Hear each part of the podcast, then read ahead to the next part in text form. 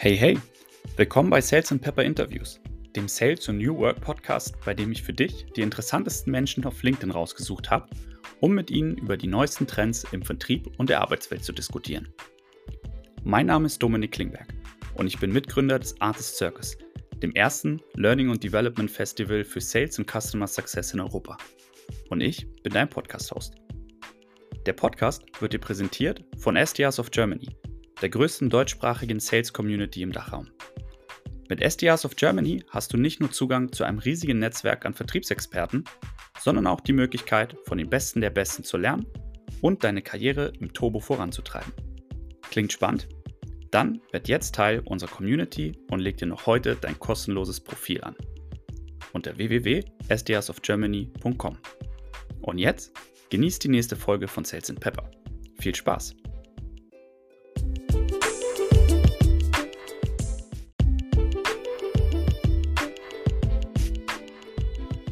Hallo und herzlich willkommen zu Sales and Pepper Interviews. Hier ist wieder euer Podcast-Host, der Dominik.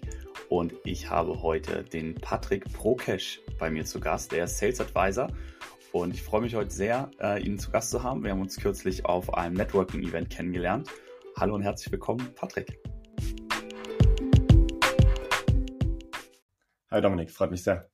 Schön, dass du heute dabei bist. Ähm, ich habe jetzt ja gerade schon gesagt, wir haben uns auf einem Networking-Event kennengelernt. Äh, es war von SDRs of Germany, das AI in Sales Event, wo wir uns begegnet sind. Und ähm, ja, haben, haben irgendwie ganz gut miteinander gefunkt, sind dann zusammen lunchen gewesen. Erzähl doch mal so ein bisschen, was genau machst du denn eigentlich? Ich fand es nämlich sehr, sehr spannend, aber vielleicht für unsere Zuhörer ähm, ja so ein bisschen was über deinen Background so zum Einstieg. Ja, super gerne, Dominik. Ähm, ich bin äh, derzeit Growth Advisor für Startups und Scale-Ups, also mhm. In den Bereichen Product-led Growth, äh, aber vor allem auch so der Holy Grail, äh, Produkt und Sales miteinander zu verzahnen mm, und hier eben äh, auf dem Produkt dann eine Sales Motion draufzubauen, die eben effizient Leads über das Produkt generiert, aber und dadurch dann eben weiter wächst und eben Bottom-up Sales und dann den Top-Down rein. Also du kennst das Spiel, aber eben äh, Product-led Growth ähm, zu fördern und hier eben neue ERA-Streams und Layers ähm, on top aufzubauen. Ähm, zusätzlich dazu, ähm, ja, um für effizientes Wachstum zu sorgen. Äh, auf der anderen Seite, weil ich auch da einen Background habe, ähm, helfe ich bei M&A und auch für die nächsten Runden eben fit zu machen. Okay. Äh, davor war ich bei i5 Invest, eine Tech M&A Advisory, die ich mit aufgebaut habe, äh, mittlerweile über 70 Leute ähm, mit sechs Offices und äh, war eine super, super spannende Zeit. Ähm, hier mit mehreren Firmen zusammengearbeitet und einige spannende Exits auch äh, entstanden aus der Zeit. Äh, deswegen so Corporate Development Background. Und kürzlich ähm, vor meiner Growth Advisory Rolle war ich äh, bei Meister. Äh, Meister ist eine Collaboration, Real-Time Collaboration, äh, B2B SaaS Player ähm, mit äh, jetzt 160 Mitarbeitern und da war ich Chief Commercial Officer und für den Commercial-Bereich äh, verantwortlich, also für Sales, Marketing und Customer Success und die eben miteinander zu verzahnen und dann eben ähm, wiederum äh, mit Produkt zu verzahnen und hier eben ähm, Sales und Product miteinander arbeiten zu lassen und daraus äh, kommt jetzt eben auch da die Erfahrung für meine Themen, in denen ich jetzt gerade unterwegs bin. Ja, ich, ich fand das mega spannend, weil, also auch für, für die Leute, die es vielleicht nicht wissen, M&A ist Merchant Acquisition. Das heißt, da geht es vor allem ja. darum, ähm, ja, wenn eine Firma von der anderen aufgekauft wird, wenn ich das richtig erklärt habe, Patrick. Richtig. Also ich ja. war auf der Sales-Side ähm, M&A. Ja. Ähm, und das heißt, du arbeitest, ähm, ich war immer so ein bisschen das Commercial Pendant zu den äh, Product- und Tech-Gründern oder halt auch äh, betriebswirtschaftlichen Gründern, ähm, wenn es dann mal war. Ähm, und wir haben dann äh, versucht, ähm, Firmen weiterzuentwickeln über eine gewisse Zeit und mhm. eben M&A entstehen zu lassen. Ähm, das passiert nicht so einfach, sondern das kann man bauen, das kann man ingenieren. Dafür gibt es ein Playbook, dafür gibt es ein Framework.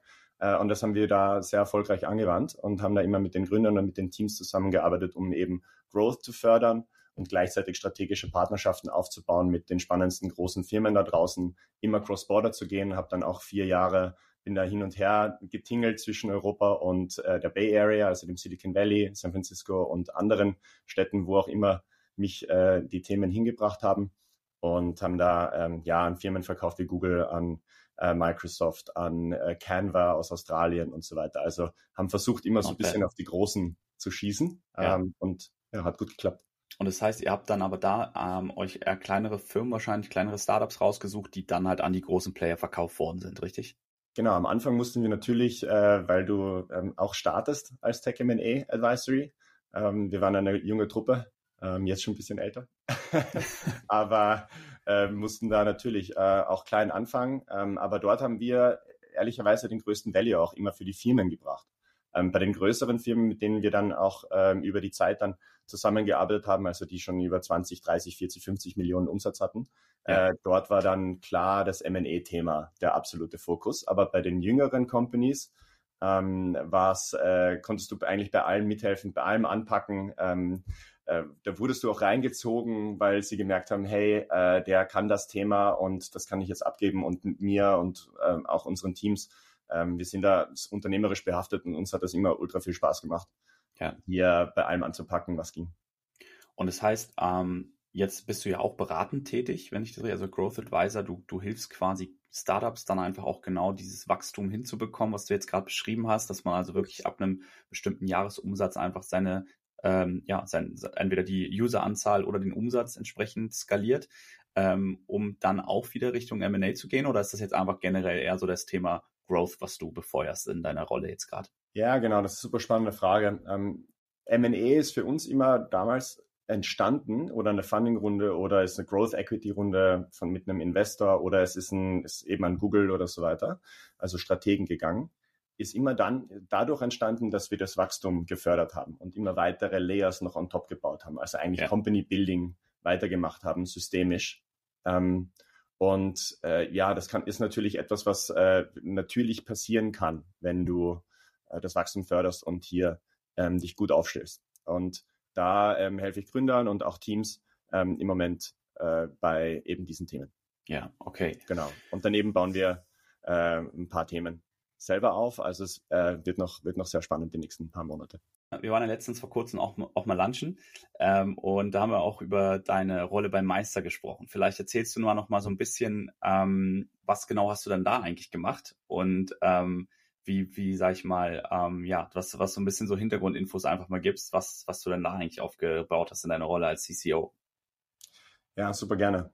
Ähm, also ich bin äh, reingekommen, um Sales, Marketing und Customer Success ähm, zu übernehmen. Das war ein Team von ähm, also insgesamt mehr als 70 Leuten.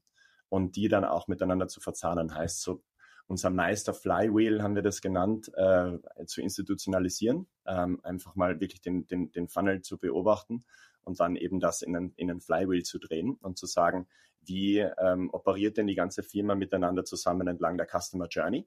Ähm, und das eben dann äh, mit Daten so zu unterstützen, dass du eben ganz genau rausfinden kannst, äh, wer, welche, welche Nutzer kommen über das Produkt rein, welche sollen im Produkt bleiben, was ist die Journey, wie findest du aber auch über, über Signale raus und die haben das selber gebaut, keine Tools da verwendet. Ja. Ähm, wie findest du über Signale heraus, mit welchen ähm, neuen Leads oder auch bestehenden Leads oder Freemium-Kunden solltest du eigentlich ähm, über Sales und, und, und einen Sales-Touch äh, dann auch mh, hm, die verbinden, ähm, um zu sehen, wie kannst du die, kannst du die konverten, wie kannst du denen helfen, wie kannst du sie unterstützen auf ihrer, auf ihrer weiteren Customer Journey und wie kommst mhm. du dann noch tiefer in das Unternehmen rein und machst dann eben sehr, sehr starkes Expansion Sales. Ähm, auf der Seite, aber eben zu differenzieren, wer fühlt sich wohl im Produkt und soll auch im Produkt bleiben, ähm, ähm, weil Kunden gar keinen Sales, manche brauchen gar keinen Sales und wer ähm, soll dann aber von Sales und Customer Success und dem Team abgeholt werden. Und ja, äh, ja da hatten wir, da hatten wir sehr, sehr spannende Erfolge in, in dem äh, Metier. Und das war das eine Thema, also vor allem das kommerzielle Thema zusammen mit Product. Und äh, das zweite Thema war einfach Company Building im generellen Sinne. Also wir haben auch dann ein äh, ESOP-Programm komplett neu aufgebaut von der Ground Up. Das war ja vorher eine Bootstrap Company ähm, ja. auf über 10 Millionen ERA und dann eben ein ESOP-Programm institutionalisiert, weil auch ein Investor dazugekommen ist. Wir wollten uns auch für frisches Talent ähm, gut aufstellen und haben dann das äh, gebaut, ähm, haben dann ein sehr, sehr mitarbeiterfreundliches Programm gebaut. Das war eines von den Themen, aber viele, viele weitere dann auch noch in dem klassischen Company Building. Ja, und jetzt hast du gerade beiläufig so ESOP erwähnt, vielleicht auch nochmal für die Leute, die das noch nicht kennen, das ist ein Mitarbeiterbeteiligungsprogramm. Das heißt also, ähm, das ist, glaube ich, gerade jetzt auch für viele Zuhörer ein sehr, sehr spannendes Thema, weil wir viele Zuhörer aus dem Startup-Bereich auch haben. Und da ist natürlich immer die Frage, äh, im Startup weiß man, das ist kein Konzern, das heißt, da gibt's genau wie du sagst, ist gebootstrapped, nicht viel Geld vorhanden oft. Ähm, und da gibt's natürlich dann immer so ein bisschen die Frage, wie kann ich denn trotzdem mich entsprechend langfristig, wie kann ich davon profitieren, wenn das äh, Unternehmen dann erfolgreich ist und ich auf der anderen Seite als Mitarbeiter ja ein Stück weit auch ein Risiko mit eingehe, in ein junges Startup reinzugehen. Das könnte ja theoretisch jederzeit vorbei sein, ja, die gute Reise. Und das heißt, da muss man natürlich auch gucken, ähm, oder sollte man auf jeden Fall auch gucken, wie kann ich dann als Mitarbeiter eigentlich auch davon profitieren. Und ESOP ist jetzt eine dieser Möglichkeiten. Vielleicht, Patrick, erzählst du einfach mal, was genau ist ein ESOP und äh, was vielleicht gibt es sonst so für, ähm, für Möglichkeiten als Mitarbeiter, sich da ähm, ja als, als äh, in einem jungen Startup einfach davon profitieren zu können, wenn, ich, wenn das äh, langfristig erfolgreich wird. Ja, super gern. Also ähm, bei dem ESOP-Thema oder VSOP ähm, gilt es einfach, gibt es ein paar Fragen, die man sich stellen sollte. Also vor allem als Unternehmen jetzt, wann soll ich einen ESOP einrichten? Soll ich das überhaupt erst machen? Mhm. Ähm, als Mitarbeiter gibt es einen ESOP. Ist das spannend für mich? Warum? Was ist ein Unterschied zwischen dem ESOP? Was ist der Unterschied zwischen dem VSOP-Programm? Ähm, wie viele Prozent der Unternehmensanteile sollten idealerweise für Mitarbeiter zur Verfügung stehen? Was ist fair? Was ist marktrelevant? Ähm, dann auch, welche rechtlichen Bedingungen sind erforderlich? Das eher aus der Founder-Perspektive, aber vor allem ja. für die Mitarbeiter ist es, ähm, wie viel muss ich dann eigentlich wissen? Brauche ich jetzt einen Rechtsanwalt? Brauche ich einen Steuerberater? Ja. Ähm, woran erkenne ich als Mitarbeiter, ob ein Programm mitarbeiterfreundlich ist oder nicht?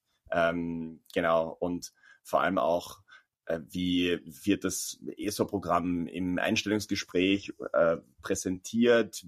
Wie wird mir das erklärt? Ähm, was ähm, ist eigentlich dann auch der Nutzen daraus? Wie kann ich da profitieren? Ähm, ja.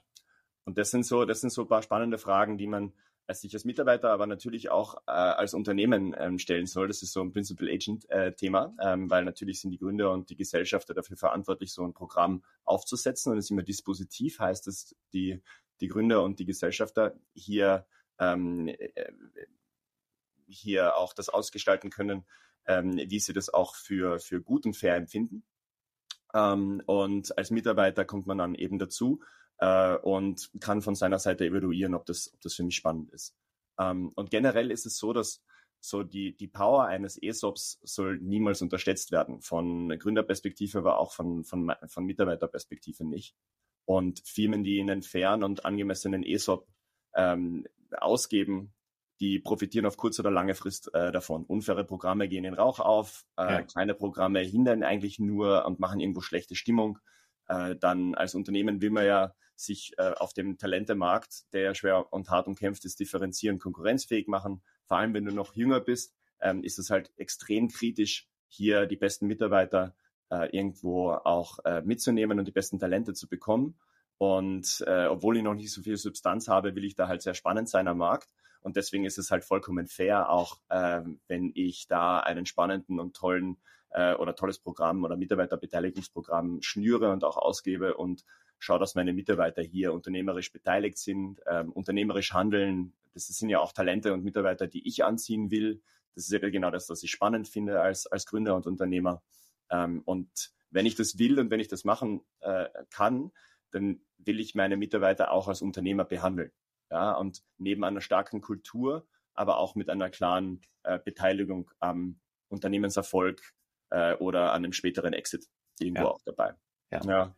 Und wenn jetzt, ich da jetzt ja, ganz, würde, ganz gut, würde ich gerne gern, gern darauf eingehen, Patrick, ähm, weil ich, ich finde gerade spannend, wer so ein bisschen in der Startup-Szene unterwegs ist, der kennt ja auch solche Stories, ne? Also obwohl das jetzt Klarna ist oder andere Firmen, ja. ähm, wo man halt wirklich schon gehört hat, dass da teilweise Millionäre draus, äh, äh, äh draus entstanden sind, ähm, wo, glaube ich, der Otto-Normalverbraucher eigentlich ja Jahre äh, sparen müsste, theoretisch, um, um da jemals hinzukommen, ähm, ist das natürlich eine super, super spannende Geschichte, finde ich, ähm, als gerade aus Mitarbeiterperspektive. Aber du hast einen anderen Punkt auch gerade angesprochen, nämlich auch den Vorteil für dieses Unternehmen, weil ich glaube, auch das wird oft unterschätzt. Ähm, genau äh, wie du es gesagt hast, die besten Talente, die wissen natürlich um diese Programme, ähm, und die wollen natürlich dann auch von solchen Dingen profitieren äh, und suchen sich halt genau solche Arbeitgeber aus, ja, und sagt, sagen vielleicht auch, okay, ich nehme halt äh, Einschnitte in meinem Fixgehalt mit, ähm, wenn ich weiß, ich habe hier eine krasse Möglichkeit, einfach langfristig finanziell davon zu profitieren, ähm, aber auch die Möglichkeit natürlich der Mitarbeiterbindung. Also das heißt, ähm, wenn, gerade wenn man in der Startup-Szene unterwegs ist, weiß man auch, zwei bis drei Jahre ist dann teilweise schon lange in einem Unternehmen. Ähm, wenn ich aber am Mitarbeiter, ähm, also Mitarbeiterprogramme quasi aufsetze, wo die Le Leute langfristig quasi profitieren oder auch dann über mehrere Jahre ihre, ihre Anteile westen müssen, ähm, dann hält das natürlich auch oder trägt es dazu bei, dass einfach mit oder Talente ge, gehalten werden können ähm, und man jetzt nicht wegen 20.000 Euro mehr Jahresgehalt dann auf einmal überlegt, ob man doch wieder den Arbeitgeber wechseln soll. Ähm, deswegen fand ich das einen sehr, sehr spannenden Punkt, den du hier gerade genannt hast. Genau. Also es ist ähm, vollkommen beidseitig. Also ähm, beide profitieren davon, beide sollen davon profitieren. Deswegen macht es absolut keinen Sinn, hier ein mitarbeiterunfreundliches Programm äh, zu bauen, nur dass man halt sagen kann, man hat ein ESOP, weil irgendwann fällt dann das dann ähm, wieder vor die Füße, ja. sondern äh, von Anfang an wirklich schön fair machen und äh, so auch rausgehen. Also ähm, weil es gerade am Anfang der Reise so kritisch ist, richtig starke Talente zu bekommen, würde ich als Gründer, wenn äh, ich etwas gründen würde, ähm, ganz klar kommunizieren von, vom Fleck weg, äh, dass ich ein employee-friendly oder mitarbeiterfreundliches ESOP-Programm äh, gestalte, die Mitarbeiter am Unternehmenserfolg beteiligen will. Ich würde sogar so weit gehen, und du hast den Punkt vorher angesprochen, äh, ganz klar zu sagen, dass die ersten 50 Mitarbeiter, äh, die ähm, hier auf meiner, auf meiner Reise ähm, mit mir dabei sind und, und meine Reise joinen, äh, die will ich zu Millionären machen. Weil ja. wir, wenn wir das schaffen, das, das Produkt und das Unternehmen ähm, aufzubauen, dann äh, wollen wir auch einen tollen Exit zusammen schaffen. Und dann soll jeder davon profitieren. Nicht nur ich als Gründer oder die Gesellschafter, sondern ähm, exakt auch meine Mitarbeiter. Ja. Und äh, will sie früh, früh reinholen und als Unternehmer eigentlich ähm, ja, mit auf die Reise nehmen. Ja, und jetzt hast du ja auch gerade schon gesagt, also am Ende klar, äh, gerade wenn man früh natürlich in solche Startups reingeht, trägt man auch ein hohes Risiko, wird natürlich entsprechend dadurch dann auch entlohnt durch solche Programme. Aber es gibt ja durchaus auch Unternehmen und Startups, die inzwischen schon an die 1000 Mitarbeiter oder mehr haben und trotzdem ja. jeden Mitarbeiter am Unternehmenserfolg beteiligen mit solchen Absolut. Programmen. Ähm, was ist denn so da dein, äh, deine Erfahrung, sag ich mal? Warum ähm, also was sind so die Unterschiede, sag ich mal, zwischen den zwei ähm, äh, Varianten, dass man sagt, vielleicht irgendwie irgendwann nur noch das Management oder nur noch die, die ersten 50, ersten 100 und dann halt die Unternehmen, die sagen, wir machen es für jeden Mitarbeiter, egal vom Praktikanten bis, bis C-Level. Ähm, warum wird er unterschieden und was sind so vielleicht so deine Erfahrungen mit diesen, mit diesen äh, zwei Varianten?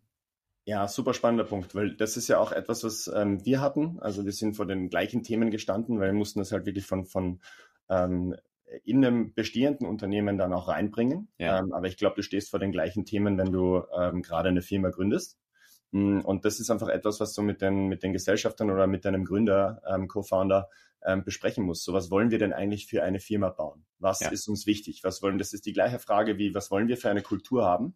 Ähm, was wollen wir, wie offen wollen wir sein am Arbeitsmarkt? Wollen wir full remote sein? Wollen wir, also das sind einfach Fragen, die muss man sich ausherrschen ähm, und besprechen.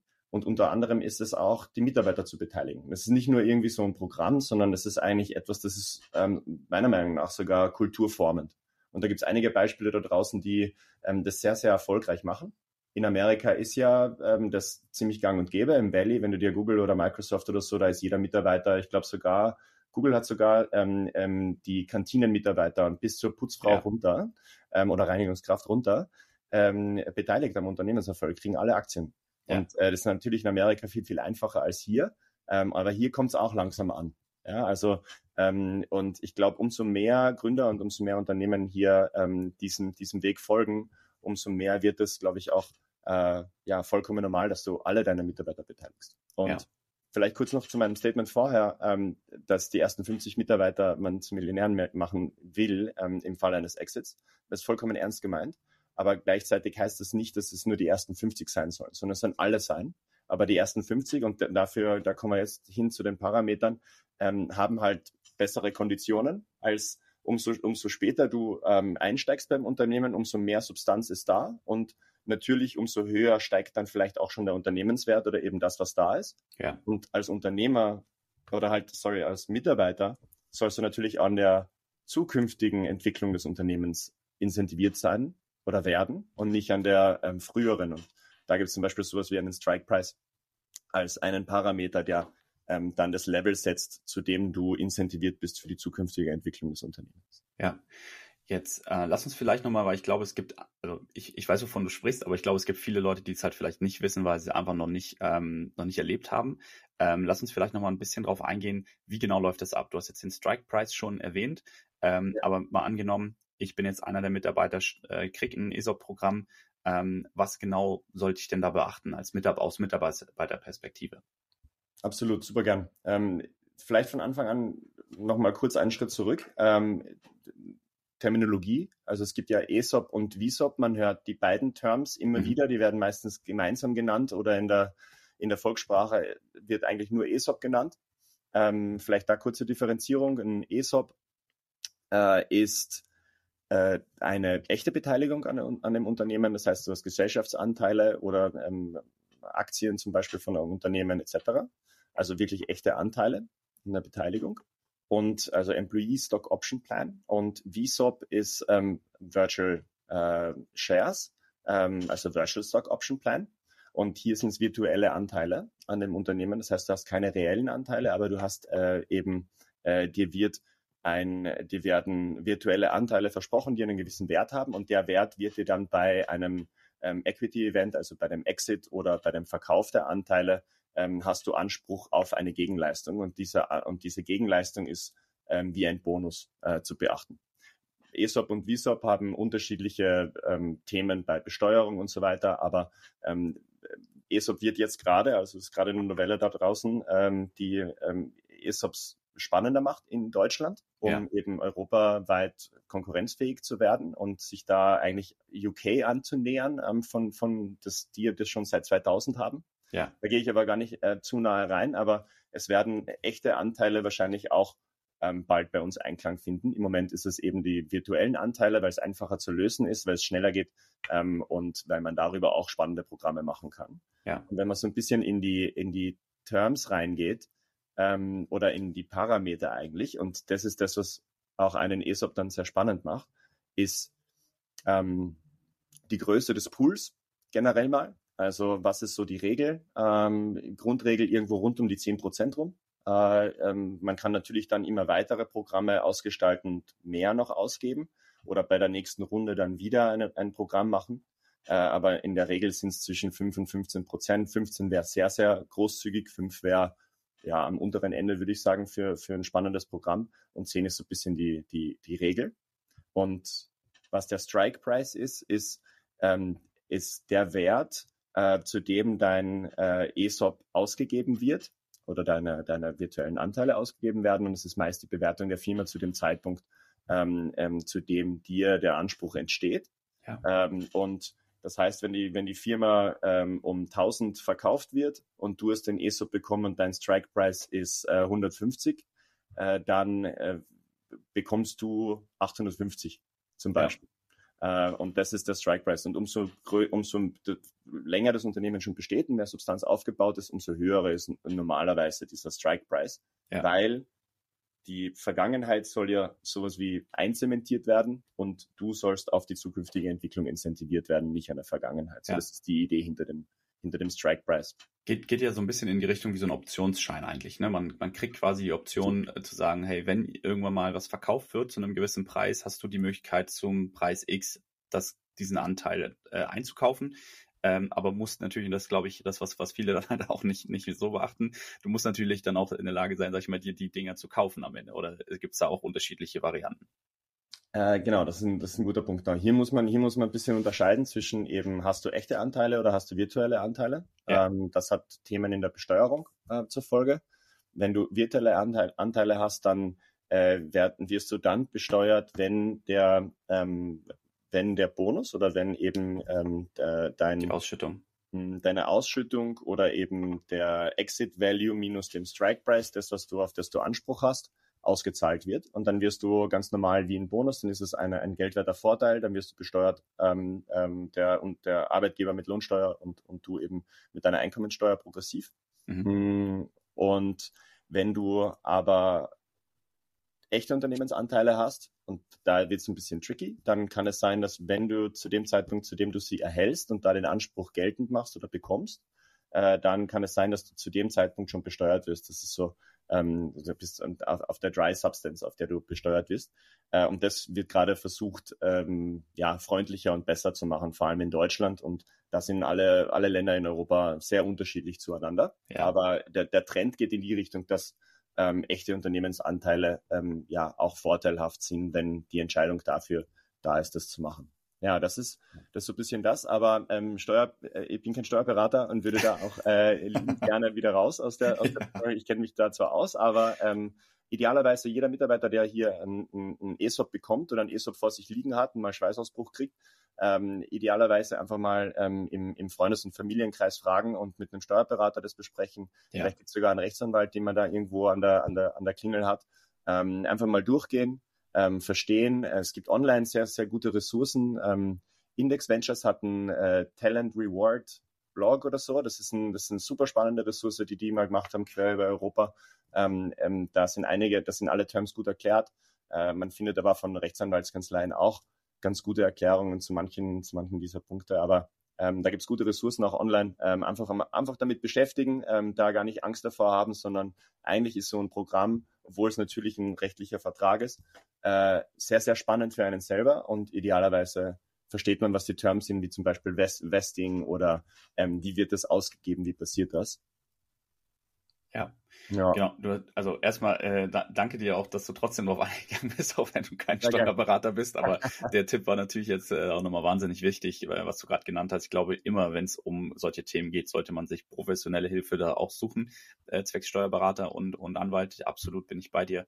Ähm, weil nur am Ende so kann man sich richtig absichern. Also da bitte nicht hier auf unserem Podcast, sondern nochmal professionelle Hilfe suchen. Jetzt ja. hast du, jetzt hast du eben gerade aber auch nochmal das. auch, ja, also das ist ähm, ja, genau. definitiv hier professionelle Hilfe ähm, ähm, holen. Ähm, aber man kommt hier, man kommt hier krasse Sprünge nach vorne, wenn man auch nur ein Gespräch führt. Äh, das, äh, das ist schon sehr spannend. Ja. ja. Jetzt hast du eben gerade auch nochmal die Vesting-Zeit angesprochen. Lass uns vielleicht da auch nochmal drauf, drauf eingehen. Was ja. genau ist denn, was hat es mit dem Vesting auf sich? Genau.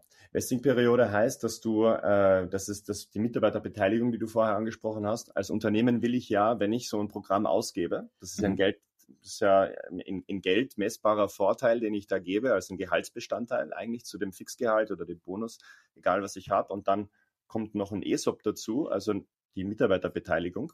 Und das Ganze ist ja dann die Total Compensation ähm, auch zu sehen.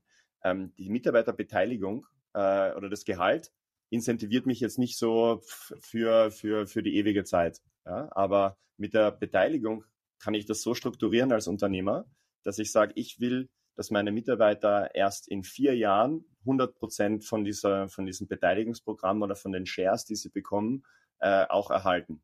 Und ich würde aber sehr, sehr gerne Ihnen immer wieder über diese vier Jahre und nicht erst zu dem Zeitpunkt, ähm, und das ist diese Vesting-Periode, äh, immer wieder Anteile oder Ansprüche geben zu den Anteilen. Ja. Und da gibt es unterschiedliche Formate. Normalerweise ist die Vesting-Periode, das hat sich so ein bisschen als Standard hervorgetan, vier Jahre. Es gibt auch drei Jahre, es gibt sechs Jahre, es gibt fünf Jahre, es gibt alles da draußen, aber vier Jahre ist ein Standard, oder das hat sich als Standard gezeigt. Ähm, und auch das Vesting ist monatlich oder quartalsweise. Mit sehr mitarbeiterfreundlich ist monatsweise, ähm, was halt sehr spannend ist, weil du siehst jedes Monat oder du hast jedes Monat so ein, wie, als würdest du das Gehalt bekommen, da freut man ja. sich ja auch immer wieder drüber. Äh, dann freut man sich auch darüber, dass ich eigentlich jedes Monat bisschen mehr von äh, dem Unternehmen äh, auch bekomme ja. und mir auch, äh, mir auch gehört oder ich Anspruch darauf habe. Und deswegen ist es monatliches, ein monatliches Vesting-Schedule und vier Jahre ähm, ist das normale. Hm, wenn man nehmen mal an, das sind 40 Shares, die du am Ende der vier Jahre bekommen sollst. Äh, nach dem ersten Jahr hast du 10, nach äh, 15 Monaten hast du 15. So you get ja. the you get the thing. Ja. Und, und ich, der, der, der Punkt, den ja. du jetzt gerade angesprochen hast, fand ich auch nochmal sehr spannend, weil ich habe auch von Firmen schon gehört, die dann ja. jährliche Vesting Period beispielsweise haben, also mhm. äh, ne, und dann sowas wie ein Cliff, äh, ein sogenannter Cliff auch einbauen. Das heißt also, du musst erstmal eine gewisse Anzahl an Zeit oder eine gewisse Zeit äh, angestellt sein, mhm. um überhaupt ins Vesting zu gehen und dann, ähm, ja, wie du sagst, monatlich, quartalsweise, halbjährlich, jährlich teilweise die Vesting Period.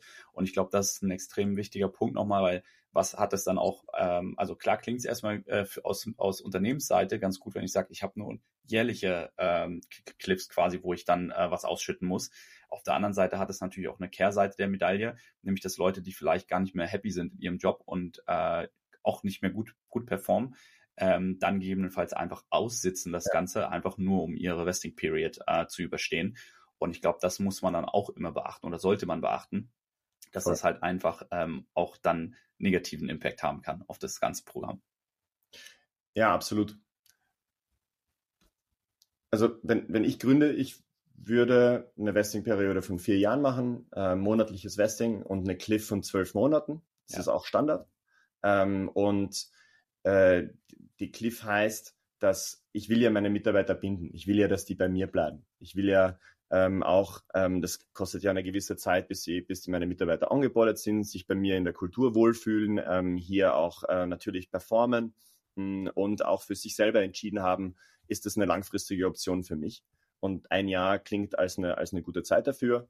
Und dann äh, würde man sagen, dass innerhalb dieser zwölf Monate, wenn der Mitarbeiter oder das Unternehmen entscheidet, sich zu trennen oder das aufzulösen, äh, dann gibt es auch keinen Anspruch ähm, auf, äh, auf, dann verliert man im Prinzip ähm, auch die Monate innerhalb dieser zwölf äh, Monate Periode. Ja. Ähm, weil wenn das ein Talent ist, für das ich langfristig aufgebaut habe, dann sind ja zwölf Monate auch etwas, da, da, da kommt man dann drüber. Ja. Ähm, aber ich würde trotzdem monatliches äh, Vesting ausrufen, wenn es nach mir gehen würde. Ähm, dann hat trotzdem der Mitarbeiter auch schon in den zwölf Monaten das Gefühl, jedes Monat kommt da was. Ähm, und wenn man sich wohlfühlt, dann bleibt man äh, natürlich da auch. Ähm, das ist äh, sehr wichtig. Also Cliff-Periode ist aber sehr einfach erklärt.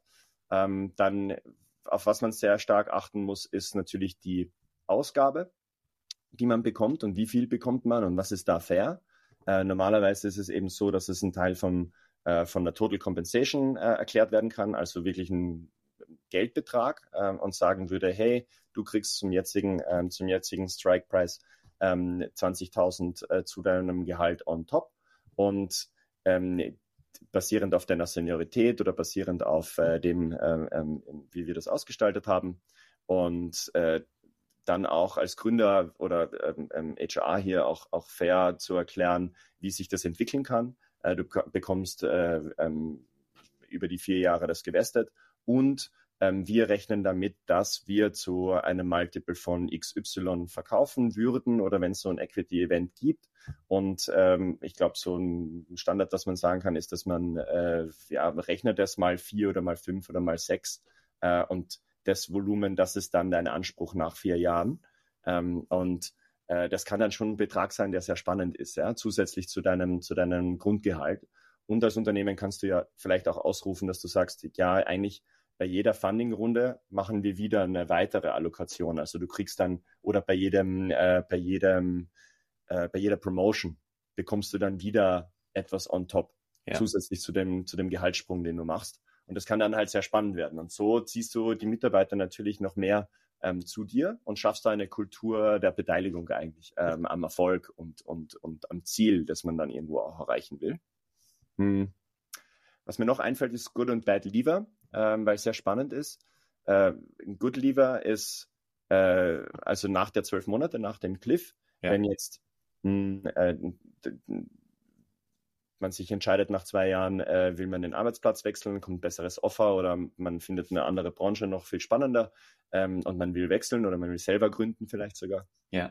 Dann äh, ähm, ähm, und es gibt hier eine einvernehmliche Auflösung oder eine Kündigung, dann ist das ein Good Lever Event und ein mitarbeiterfreundliches Programm. Ich würde jetzt zum Beispiel für mich, ich würde, ich würde dann sagen, ja, dann äh, du hast zwei Jahre hier mitgearbeitet, äh, du hast am Unternehmenserfolg beigetragen, ähm, du hast einen tollen Job gemacht, äh, ich, äh, du sollst die Shares behalten können und nicht äh, verlieren oder zum Beispiel ein Divesting haben, wo das so wie eine Pyramide ist, wo du dann über die Zeit dann eigentlich wieder deine, An deine, deine Anteile verlierst oder solche kreativen Lösungen, sondern einfach zu sagen, ganz, ganz simpel, ähm, wenn du nach zwei Jahren gehst und es ist fein und das ist eine gute Lösung und es ist eine gute Auflösung, dann äh, sollst du deine Anteile behalten. Und dann gibt es den Bad Lever. Der Bad Lever ist aber ein Event, das nicht sehr oft, ähm, Gott sei Dank, äh, passiert. Das ist eher, wenn es äh, wenn's eine Entlassung aus wichtigem Grund zum Beispiel ist. Ja, dann äh, würde der Mitarbeiter äh, alle seine Anteile verlieren, egal wie lange der dabei war. Ja. Äh, das sind aber sehr, sehr spezielle Themen, ähm, die ähm, dann auch normalerweise weitere Folgen haben als ja. nicht nur den, den ESOP. Ja, und das ja. ist gut lieber und bad lieber und ich würde gut lieber einfach großzügig machen. Ja.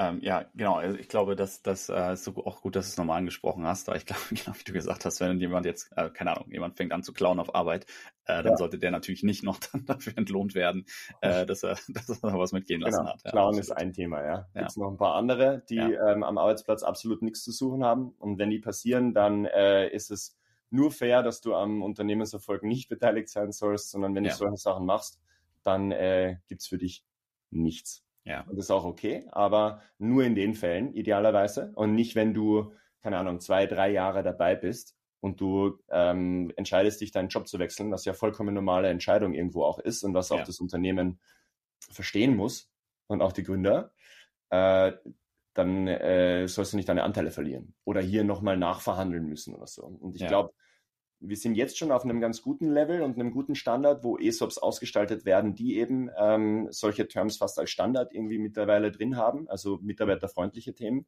oder faire Themen. Aber ähm, sicher über die letzten zehn Jahre, wo sich das Ganze erst entwickelt hat und so weiter, ähm, gab es alle möglichen äh, Lösungen. Ja. Und manche davon ähm, sind natürlich auch so, dass es nicht der, der Unternehmer freut sich dann irgendwo, äh, haha, ich krieg da, muss da keine Anteile zahlen, sondern eigentlich finden es dann auch viele Unternehmer irgendwo schade hinten raus, weil ähm, hier schlechte Stimmung entstanden ist ja. oder dann äh, wird gequatscht und eigentlich hat man sich da hier einen Stein in den Weg selber gestellt, weil man es vielleicht gar nicht wusste oder weil es ja. der Anwalt nicht wusste oder wie auch immer. Und äh, ja, das ja, will man eigentlich auch gar nicht. Ja. Ich habe auch schon tatsächlich von Firmen gehört, wo dann irgendwie 50 Prozent der Shares quasi verloren gegangen sind, weil noch nicht 100 Prozent gewestet wurde und dann musstest du quasi, wenn du gehst, äh, die Hälfte quasi da lassen. Und genau wie du beschrieben hast, später wurden dann halt oder sind die Gründer dann halt ein und haben gesagt, ey, wir krempeln das ganze Thema nochmal um und setzen das Neue auf. Ähm, genau aus den genannten Gründen, dass man auf einmal merkt, hey, wir sind so schnell gewachsen, so groß geworden. Ähm, und jetzt, ja, finden die Leute, die jetzt von Anfang an dabei waren, die, für die vielleicht auch schon über drei Jahre dabei waren und aber noch nicht 100 Prozent gewestet haben, jetzt leiden darunter, weil sie doch dann irgendwie den nächsten Schritt gehen wollen.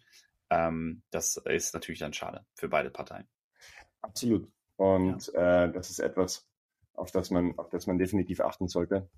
Hm, aber ja, es macht äh, Spaß, solchen ESOP ähm, auszu, auszuklügeln, äh, aber dann auch seinen Mitarbeitern den zu erklären, damit dann auch raus handen zu gehen für, ja. für spannendes Talent. Also das ist sowas wie, ähm, wir kommen ja auch aus, aus dem Sales-Bereich, ne? Also das ist sowas wie, wenn du so ein ESOP-Programm bekommst und äh, wenn du mal CCO bist oder irgendwie eine höhere Position hast oder ein Teamlead oder so, dann musst du ähm, für dein Team hiren, ja, ja. Ähm, zusammen äh, mit deinen, mit deiner, mit deinem Talent Acquisition und zusammen mit, mit, mit deinen Leuten. Aber du, du hirest immer gemeinsam. Das heißt, wenn du natürlich dem, äh, dem, dem, dem Applicant da draußen oder dem Bewerber erzählen kannst, was du für ein spannendes ESO-Programm hast und da voll dahinter stehst, dann merken die Leute das auch in deinen Augen. Es ist ein bisschen ähnlich wie wenn du ein Produkt pitcht, an das du glaubst, ja, bist du halt viel authentischer. Und wenn du als, äh, als Gründer oder C-Level oder so im All Hands den ESOP verkündest oder das nächste Programm verkündest ähm, und Leute merken dann sofort, dass da, dass, da, dass da Spannung dahinter ist und dass du auch selber an das Programm glaubst und dass du an dem wirklich gefeilt hast und geklügelt hast. Ähm, und ich glaube auch, dass äh, die meisten Mitarbeiter kommen ja über Referenzen, ne? also ja. die meisten Talente. Der eine sagt, hey, komm zu meinem Unternehmen, es ist super spannend, äh, weil die haben XYZ freien Kaffee und noch das und Früchtekorb, aber halt auch ein Bomben-ESOP äh, und komm vorbei und, äh, und, und, und schau dir das an. Und so kann man sich wirklich äh, vom Markt abheben und differenzieren. Ja, und idealerweise von Anfang an schon ähm, ja, hier, hier, hier ein tolles Ding machen. Mhm. Und nur vielleicht eine, eine Frage dazu, weil ich glaube, ähm, ja. mal angenommen jetzt, ähm, es gibt, äh, es ist kein Startup und wir sprechen jetzt hier von einem klassischen Mittelständler. Gibt es denn da auch so Alternativen? Also das wäre vielleicht nochmal eine spannende Frage, aber wir haben mit Sicherheit auch andere, ich meine, klar, bei, bei großen Konzernen sind es dann die Aktienpakete, du hast jetzt hier Google und Microsoft schon angesprochen. Mhm. Ähm, aber wenn ich jetzt so als klassischer Mittelständler, ich bin nicht an der Börse, äh, bin nicht fremd investiert mit irgendwelchen VCs im, im Nacken, ähm, was für Möglichkeiten habe ich denn da vielleicht? Äh, kennst du dich da auch ein bisschen aus? Ja, ja, ja, me mega gute Frage. Und ich glaube, echt ein Feld, äh, das ist noch äh, wenig begrünt. Also da muss man, aber, aber ich finde es halt sehr, sehr spannend. Ich finde generell den Mittelstand enorm spannend. Da ist so viel zu holen ähm, und, und ähm, so spannende Themen, die man da eigentlich aus so ein bisschen äh, der Startup-Szene eigentlich mit auch reinfließen kann. Und ich glaube, da ist schon viel passiert, sehr, sehr viel passiert. Ähm, und die Unternehmen da draußen äh, ähm, sind, sind wirklich fix. Ähm, und Mitarbeiterbeteiligungsprogramme ist vielleicht eines das ist, ein, das ist eines, das ist ein bisschen schwerer zum drüber trauen. Ich glaube, ähm, äh, aber äh, ist auch etwas, was man durchaus sehen könnte. Ja, auch, auch, dass es dann ähm, im Mittelstand ankommt. Ist natürlich auch ein bisschen in der Frage, muss ich da selber auch, glaube ich, ähm, auf die Finger schauen ähm, oder, oder, oder das Thema zur Brust nehmen. Was will ich denn für Mitarbeiter? Was will ich für Talente? Ähm, ähm, verschrecke ich meine Belegschaft vielleicht äh, mit einem Thema Mitarbeiterbeteiligung und ja. da gibt's dann Steuern drauf und das musst jetzt am besten einen Rechtsanwalt anrufen und du kriegst jedes Monat irgendwie Unternehmensanteile. Also es kann durchaus sein, dass das auch äh, nicht vorteilhaft ist. Ja. Und ich glaube, äh, Zumal man ja auch nicht diese krasse Growth-Komponente hat. Ne? Also das ist ja, glaube ich, gerade das Spannende oh. eigentlich auch ein Startup. Du, du kaufst dich günstig ein und es wird richtig groß. Das hast du natürlich im Mittelstand nicht mehr, aber ja, da wäre vielleicht dann eher so diese, diese äh, Umsatzbeteiligung vielleicht ganz spannend oder so. Ja, oder ne? Gewinnbeteiligung. Ne? Ja. Also du willst ja, Mittelstand ist meistens ist, ist gut profitabel und, und tolle Firmen und äh, wachsen äh, vielleicht ein bisschen langsamer als Startups, aber sind halt super profitabel und wachsen aus ihrem Profit heraus. Äh, haben vielleicht auch keine Investoren dahinter, ähm, so in dem, in dem Falle oder andere Investoren äh, dann äh, ja, also äh, vollkommen. Ich habe es auch schon im Startup-Bereich gesehen, dass äh, so ESOPs mit Gewinnbeteiligungen gekoppelt werden, weil äh, zum Beispiel dein, dein Vibe in, in, in deinem Startup ist, äh, hier, ich will jetzt auf Profitabilität gehen bis Ende des Jahres und wenn das funktioniert, dann will ich profitabel bleiben, auch über die nächsten Jahre. Und äh, das ist ja auch etwas, was du transparent an deine, an deine Firma und dein, dein Team äh, kommunizieren musst. Ja. Und, äh, und solltest. Und wenn das der Fall ist, dann äh, gibt es natürlich Möglichkeiten, wo du sagst, äh, ja, äh, wenn wir profitabel bleiben und der ESOP vielleicht die Realisierung erst weit, weit hinten ist, ja. dann äh, und wir wollen vielleicht nie verkaufen, dann äh, kann man das lösen über, über solche Sachen, Gewinnbeteiligung. Da gibt's, da wird es noch viele, viele kreative Themen geben, glaube ich, ähm, die, die man da machen kann. Aber vielleicht generell das Bottomline, ja, wenn das ähm, im, in, in vielen weiteren Unternehmen und nicht nur in der Startup-Szene kommt, dann wäre das äh, sicher sicher gut. Ja, absolut. Jetzt sind wir auch schon wieder ähm, über 30 Minuten dabei, Patrick. Ähm, hat mich extrem äh, gefreut, mit dir über das Thema ja. mal zu sprechen. Ich finde es ein sehr, sehr spannendes Feld, weil ich auch selbst erst vor kurzem damit in Kontakt gekommen bin. Äh, und ähm, ja, glaube aber, dass man da noch viel, viel Aufklärungsarbeit leisten kann und muss. Ähm, deswegen fand ich, war es eine sehr, sehr spannende Folge. Ähm, du kennst ja vielleicht auch schon die eine oder andere Folge hier. Eine letzte Frage immer an meine Gäste geht vor allen Dingen ja um dich als Person nochmal und äh, ja. vor allen Dingen darum, was hat dich ähm, in deiner Vergangenheit, in deinem Werdegang eigentlich am meisten geprägt? Und das kann alles sein von einem Buch über Tools, über Frameworks, die du selber nutzt, wo du sagst, das hat mich so richtig gepusht und das hat mir einfach geholfen, dahin zu kommen, wo ich heute stehe. Ähm, was wäre denn so dein Tipp für unsere Zuhörer hier heute? Ja, absolut für mich waren es immer Menschen. Also für mich es ist Team, Team, Team oder halt People. Ja. Ähm, auf beiden, auf beiden Seiten, beiden Enden oder in dem ganzen Bereich. Also auf der einen Seite, ich hatte tolle Mentoren. Ähm, ich hatte tolle seniorere Leute, die schon einige Sachen gemacht haben, die mich ähm, an sich rangelassen haben, mich mitgenommen haben auf ihrem Weg, äh, mir viele Sachen beigebracht haben und äh, von denen ich extrem viel lernen konnte und ab und zu mal auch die Überholspur dadurch genommen habe. Ähm, und ich konnte Gott sei Dank auch während der, während der Zeit äh, auch mit spannenden Teams und tollen, und tollen Leuten arbeiten, die mit mir in dem Team waren. Und äh, das ist auch das, was mich am meisten motiviert. Ja? Also ist ähm, mit den Leuten zu arbeiten und äh, hier voneinander zu lernen. Und das ist sicher das, was mich am meisten geprägt hat. Ähm, ich hab, konnte super viel mitnehmen, ähm, auch von Praktikanten, die ich eingestellt habe, die dann irgendwo Partner geworden sind oder ähm, auch von, äh, von, von den Teams ähm, innerhalb der Organisationen, wenn es eine größere Organisation war wie Meister. Ähm, das war halt spannend, da an einem Strang zu ziehen ähm, und dahin zu laufen. Und ich glaube, das motiviert dann einen massiv selber, prägt einen dann auch irgendwo als irgendwie im Leadership oder ähm, eben auch als Einzelperson. Ja, extrem wichtiger Punkt. Ich glaube, äh, wir beide kennen uns nun ja auch über SDOs of Germany, also auch hier wieder die People-Komponente einen wichtigen Teil zu beigetragen.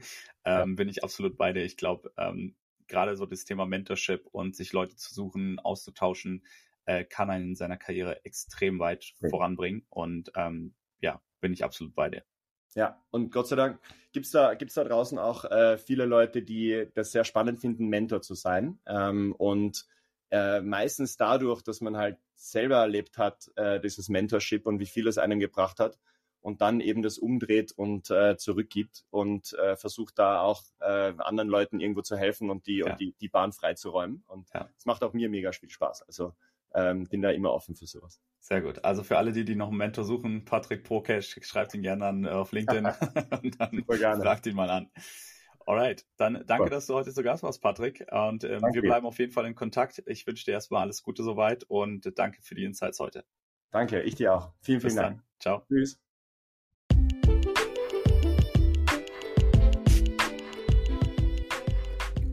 Schön, dass du heute wieder dabei warst. Danke dir für deine Zeit und wir freuen uns natürlich, wenn du uns ein Like da lässt oder den Podcast bei dir im Netzwerk teilst. Bis bald, dein Dominik.